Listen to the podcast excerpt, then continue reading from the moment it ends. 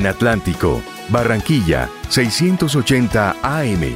En Bolívar, San Jacinto, 89.8 FM. Y Cartagena, 91.1 FM. Radio Nacional de Colombia. Profe en tu casa, Atlántico. Un espacio para reforzar, pensar y crear junto a nuestras familias. Radio Nacional de Colombia. Bienvenidos oyentes de la Radio Nacional de Colombia a nuestro espacio de apoyo educativo, el Profe en tu Casa Caribe. Es un gusto acompañarlos eh, como cada tarde para aprender en familia.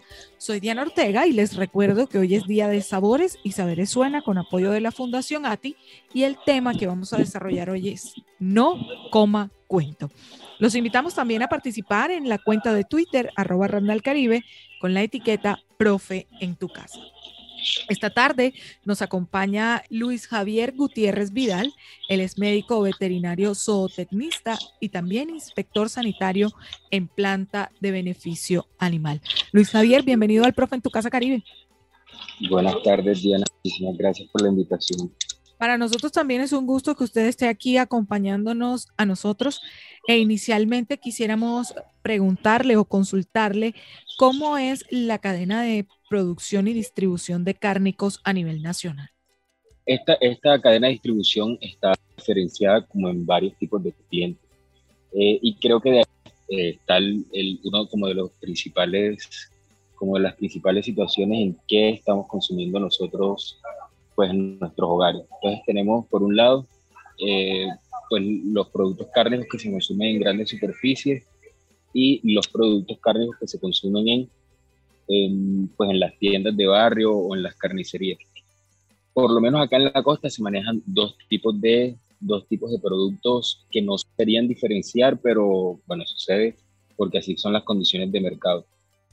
Las grandes superficies, eh, por lo general, pues tienen unos eh, programas de, distribución, de adquisición de, adquisición de animales un poco más robustos que, em, que las cadenas de distribución locales. Eh, ¿Robustos en qué sentido? Pues tienen eh, proveedores que, traen animales pues, de granjas que están certificadas por el ICA, de granjas que manejan prácticas de buenas prácticas de implementación de medicamentos veterinarios y buenas prácticas de alimentación eh, no digo que en, las otras, en, el otro lado de la cadena no se cumpla, solo que es un poco más robusto como ese proceso de auditorías que se realiza. Eh, por tanto, el tipo de animales que se consumen son un poco mejor.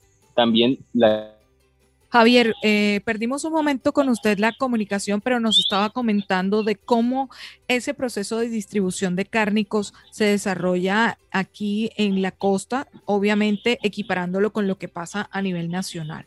Retomando, eh, te contaba que, eh, bueno, haciendo como un poco un recuerdo, la, distribución de, cárnicos se da de dos tipos algunos, algunos animales que van a, grandes superficies, que bueno, son animales menores de dos años por lo general, son machos. Eh, ese tipo de animales presentan unas características de terneza de la carne y, de, y pues unas características sanitarias un poco superiores a los otros animales que se encuentran de pronto en las plazas de mercado o en las carnicerías, porque eh, por lo general estos animales que llevan a, pues, a plazas de mercado eh, algunas veces son animales viejos o son hembras en descarte, pues hembras que no han podido seguir como con su pico productivo, entonces se llevan a, eh, a plantas de beneficio para luego distribuirlo en plazas de mercado y pues en barrios.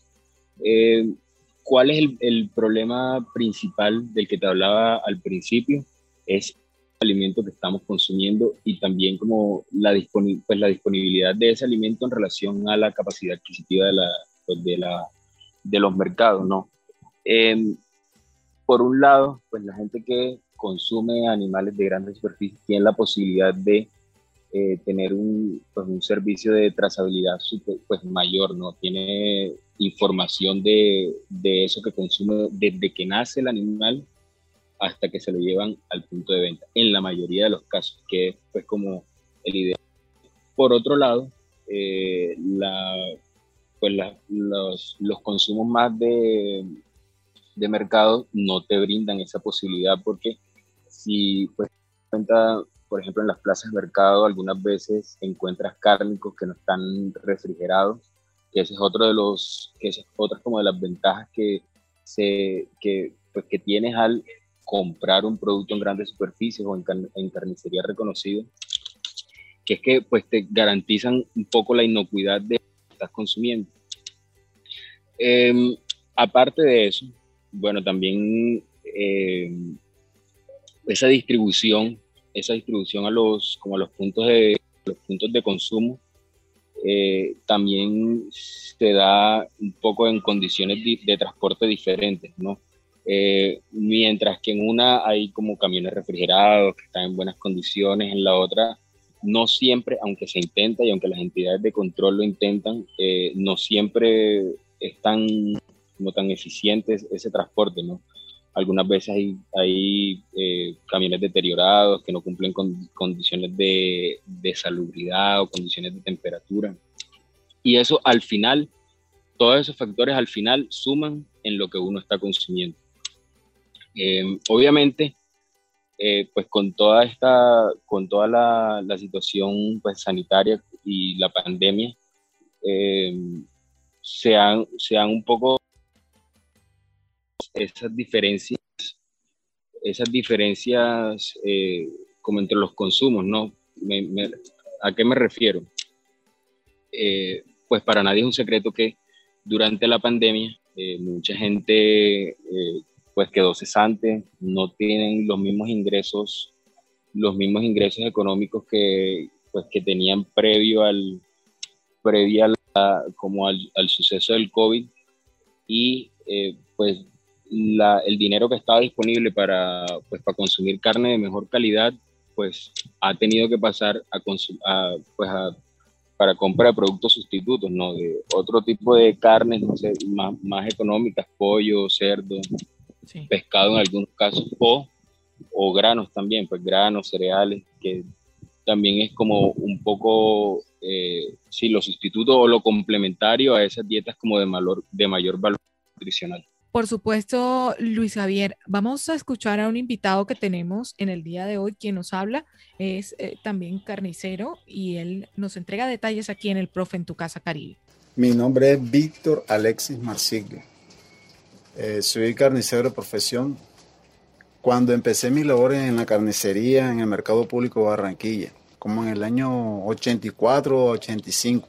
El proceso del ganado en esa época, el ganado llegaba de los camiones, porque casi siempre venía procedente del Magdalena, Pibijay, de esos pueblos allá. Llegaba el matadero, recuerdo yo, al que le decían el moderno, en ese tiempo llamaba Singral. Le decían al dueño del, ganado, del viaje del ganado que llegaba, ya llegó el ganado de fulano, o sea, del finquero que le enviaba el ganado. Le, le, decían, va en la manga, ya va en la manga, ya va para el sacrificio, para que vayas y lo marques para los distintos expendios. Llámese cualquier número acá o cualquier expendio del barrio. Llegando el ganado, derecho lo bajaban para la manga, al sacrificio. De allí lo embarcaban al camión transportador que lo llevaba a cada expendio, llámese el mercado de aquí, del boliche, el del mercado, el mercado público de la carne o cualquier expendio de acá.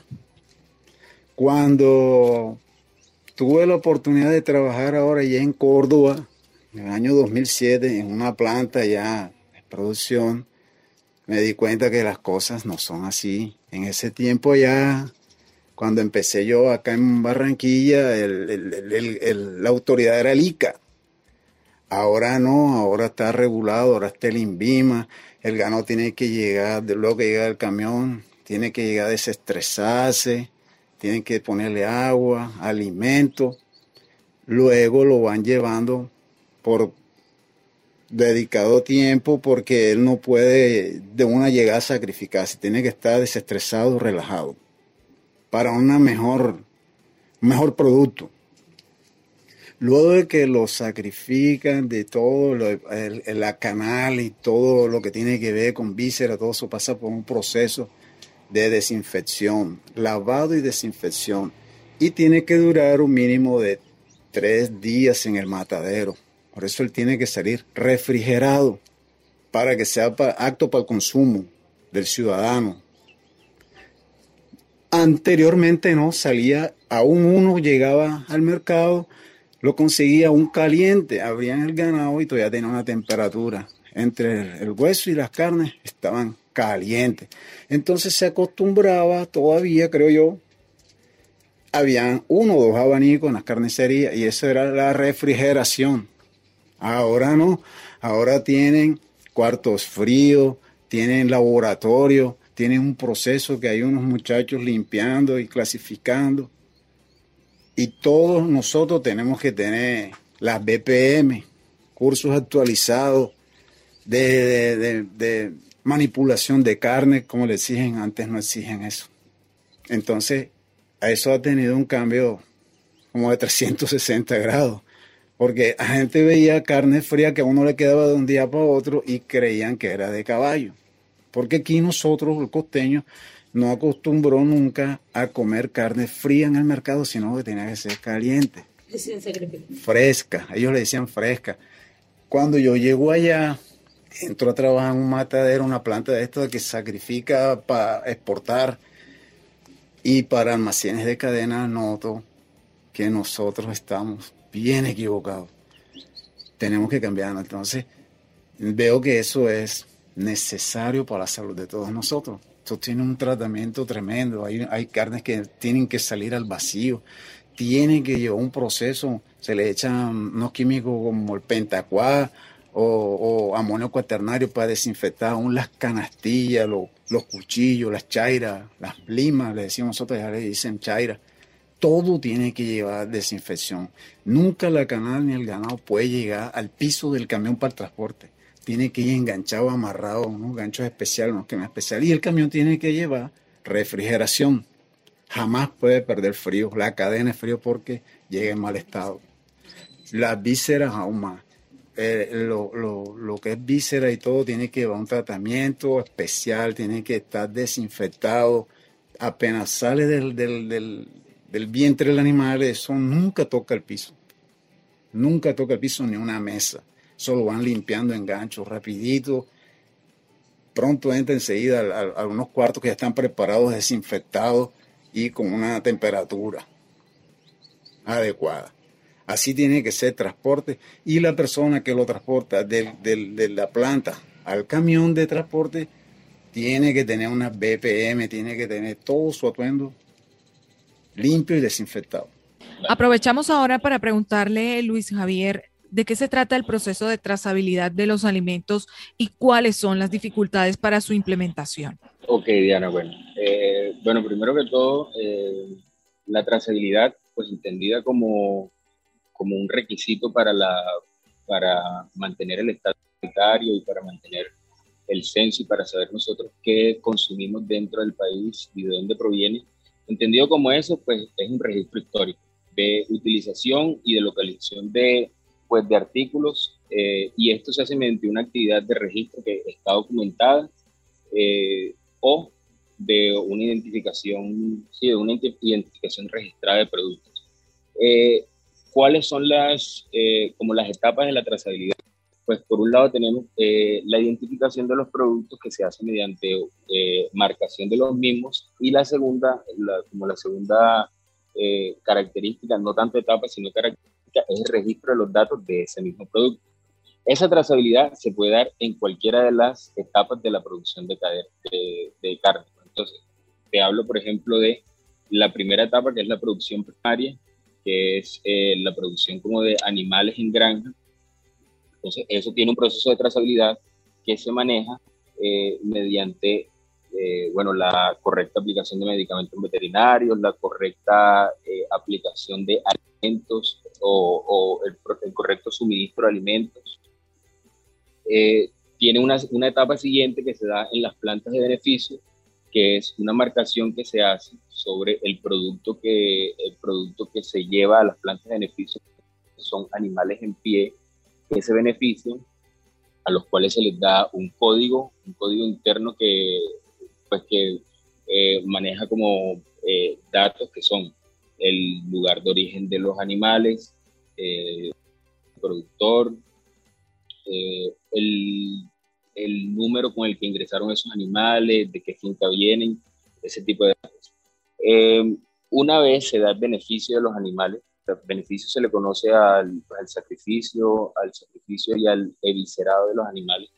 Una vez se da ese beneficio, se hace otro tipo de trazabilidad eh, en la que se da en el del, desporte de los animales. El desporte es el despiece eh, y es la y también la división de el animal de piezas primarias que son eh, pues, las piezas cárnicas grandes a productos ya directos para consumo, o sea, a cortes más, a cortes especializados, que, que es por lo general lo que uno encuentra en las carnicerías o en grandes superficies.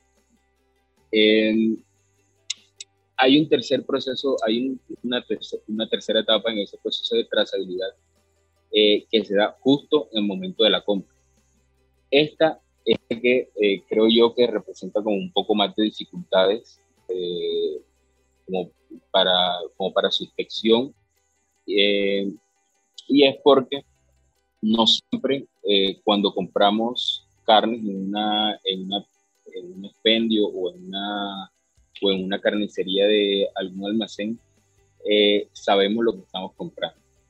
Eh, algunas empresas en el país han hecho unos esfuerzos bastante grandes porque eso pues, es un trabajo que no solamente eh, le corresponde a las empresas, sino que también le corresponde a las plantas beneficio, le corresponde a las entidades de control, en este caso eh, el ICA y el ENVIMA, y principalmente a los ganaderos, que son pues como los encargados de la, de la cría y del levante de los animales. la dificultad está en qué?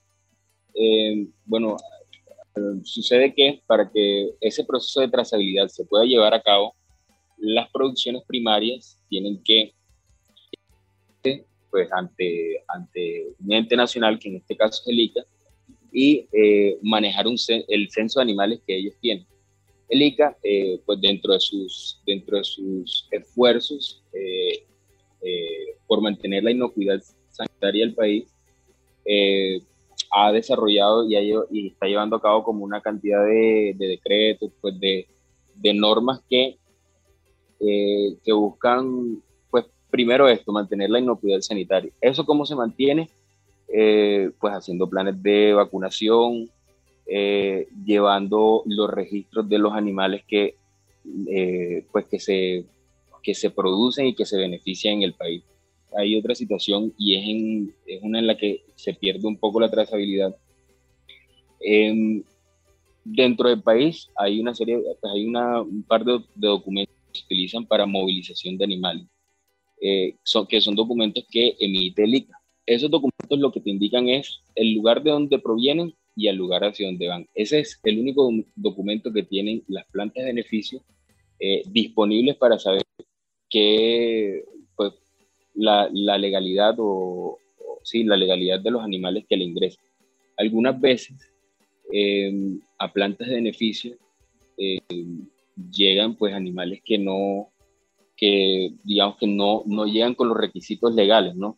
¿Cuál es el problema que esto genera?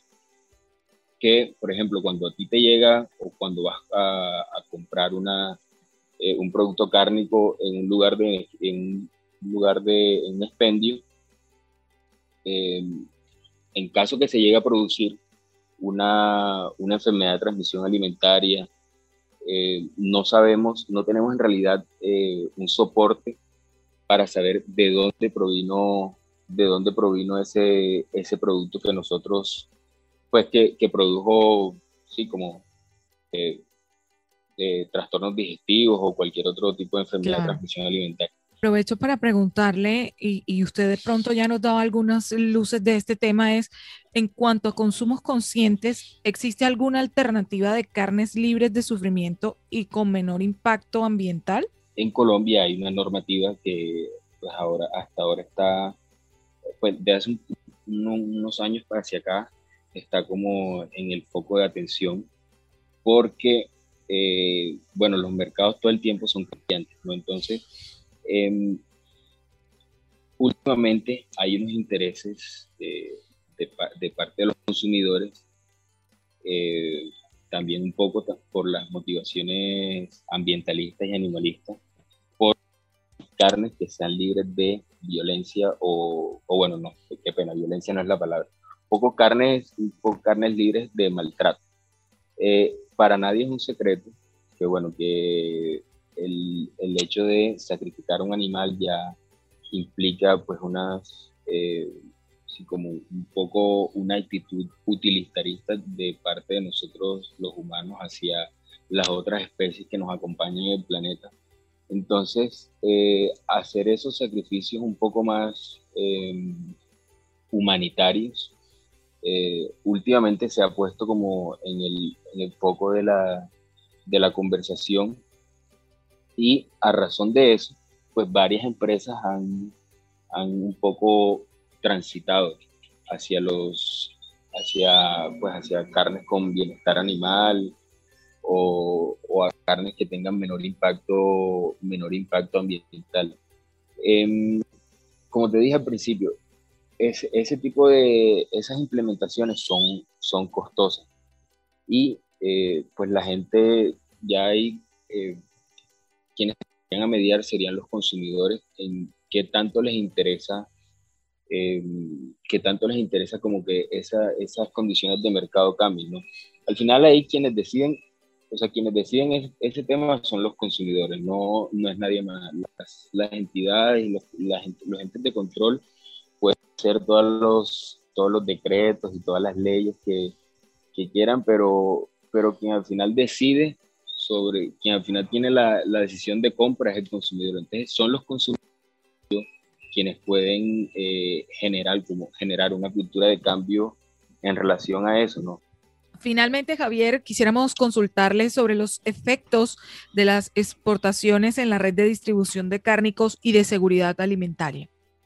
Mm, bueno, en este momento eh, Colombia, Colombia ha hecho unos esfuerzos muy grandes como por mantener su estatus sanitario, que es como la, como te decía ahora rato, como los mínimos, los mínimos sanitarios posibles para, como para mantener las condiciones del de los atos nacionales eh, pues como en, buenas condiciones de sanidad.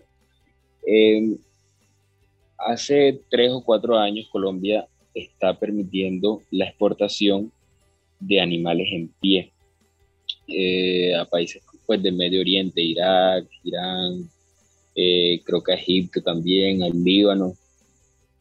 Eh, con, estas, con estas exportaciones de animales en pie, que han venido en aumento desde el año 2019 más o menos, eh, se pone un poco en riesgo la seguridad y sí, la seguridad alimentaria. ¿Qué sucede? Este año se ha presentado, por ejemplo, que a fecha de abril aproximadamente 120 mil bovinos se exportan en pie. Em, eso hace que el censo, que la cantidad de animales que está disponible para nosotros eh, disminuya, ¿no? Porque, bueno, si salen 120 mil animales en cuatro meses, eh, quizás que no vamos a tener como mucha disponibilidad de carne para nosotros. Em, las dificultades que esto presenta, ¿cuáles son? Primero, eh, desde el bienestar animal, o sea, enviar animales, eh, animales en pie al otro lado del mundo, eh, no sé, 28 días en un barco es lo más, como de las cosas más inhumanas, creo yo, que puede existir. segunda situación, que al disminuir la cantidad de animales disponibles, eso hace que el costo de la carne para nosotros aumente. Y no sé, pues si se han dado cuenta, em, el coste de la carne pues, ha aumentado como un 50, 70%. Eh, cortes de carnes, por ejemplo, que antes la libra, eh, por ponerte un ejemplo, la punta gorda que podía costar 12 mil pesos, una libra de carne, ya la encuentras en 17 mil, que es un costo exagerado. Eso sumado a la situación de la pandemia, eh, donde bueno, la, la, capacidad adquisitiva de la gente disminuyó. Entonces disminuye la capacidad adquisitiva de la gente, aumenta el costo de la carne, eh, porque disminuye el censo nacional. Eso pone un poco en riesgo, ¿no? Pone un poco en riesgo la, digamos que nuestro acceso a alimentos de, de alto valor nutricional. Eh, con esto quiero no quiero decir que no hayan sustitutos. O sea, igual tenemos disponible eh, carne de cerdo y carne de res, que bueno, que en este momento en el país están, están haciendo, están haciendo eh, los gremios unos esfuerzos bastante grandes como por eh, incentivar el consumo de carne nacional. Pues ahí en las propagandas a veces se ve que entidades como por Colombia o la entidad que regula la producción de aves de corral en el país, eh, siempre hacen como campañas de promoción de, promoción de consumo de, producto nacional. Eh, entonces sí, un poco como que, eh, como te decía anteriormente, pone, pone en riesgo nuestro consumo de productos de alto, de alto valor nutricional, porque aumenta ese, disminuye la cantidad disponible eso hace que aumente el costo y bueno, eh, en tiempos de pandemia, eh, productos de, que tienen un valor alto, pues para algunas personas no son como de tan fácil acceso. Por supuesto, Javier, todo esto que usted nos acaba de decir en el programa de hoy nos permite entrar a hacer un, un análisis sobre lo que consumimos y lo, cómo lo consumimos y por eso el nombre que le habíamos puesto No Coma Cuento. Le agradecemos por estar con nosotros en el Profe en tu Casa Caribe. Ay, muchísimas gracias. Ay, quería, quería hacerte una, qué, pena, una anotación también. Eh, un poco desde, desde mi experiencia, eh, quería como comentar, si nosotros eh, fuéramos un poco más conscientes de, como del, del, uso que le damos al, del uso que le damos a los animales y de no solo eh, la, y que no solamente digamos que lo que consumimos de ellos es la carne, sino que hay una cantidad de derivados que, eh, que bueno, que a veces no sabemos que están, que están como ahí a la mano y que son de origen animal. Si nosotros fuésemos un poco más conscientes de eso, eh, seríamos, quizá disminuiríamos un poco más el consumo de carne. O sea, seríamos más no, podríamos declararnos un poco eh, ambiental y ecológicamente eh, amigables. más amigables, sí, un poco más amigables. Javier, nuevamente muchísimas gracias también a nuestros oyentes por estar conectados con nosotros. En la conducción técnica Marlon Natera, continúen con la programación de la Radio Nacional de Colombia. Feliz noche para todos.